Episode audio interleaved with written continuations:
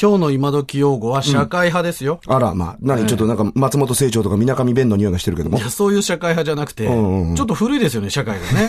現代ですから。はいはいはい。アルファベットの SNEP で、あスネップ、 SNEP。はいなんかスマップみたいな響きですけど、惜しいススネップね。スネップ、ああ、これ S、そねまれても、うん N、妬まれても、うん E、笑顔で P、ピンピンみたいな。 今考えてないよね、それ。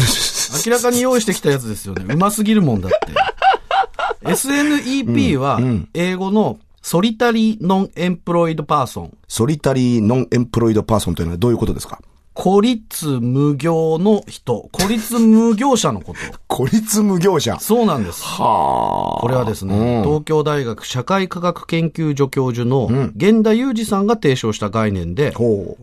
20歳以上59歳以下の未婚の無業者、まあ、つまり無職の人のうち、ん普段ずっと一人でいるか一緒にいる人が家族以外にいない人々を指す言葉だと。なるほどね。ねまあでもさ、そういうあ似たような概念で言うと、ニートってなったでしょいい質問です、スね。ネップってのはこれニートとどう違うのよ。ここですよ。うん。なんか今池上彰さんみたいだったと思うよ。年齢区分で言うと、スネップは20歳から59歳なんですけど、ほうほう。ニートはうん。 15歳から34歳までなんだと。ああ、ニートはじゃあまあ若年層ってことで。そうう。んうん。だから我々の事務所の後輩にね、林健太郎っていうニート芸人いますけど、はもいう確かに彼あの39歳ですから、あ、そ、あいつそんななんのもうニートじゃない のよ。スネップ芸人なんですよ。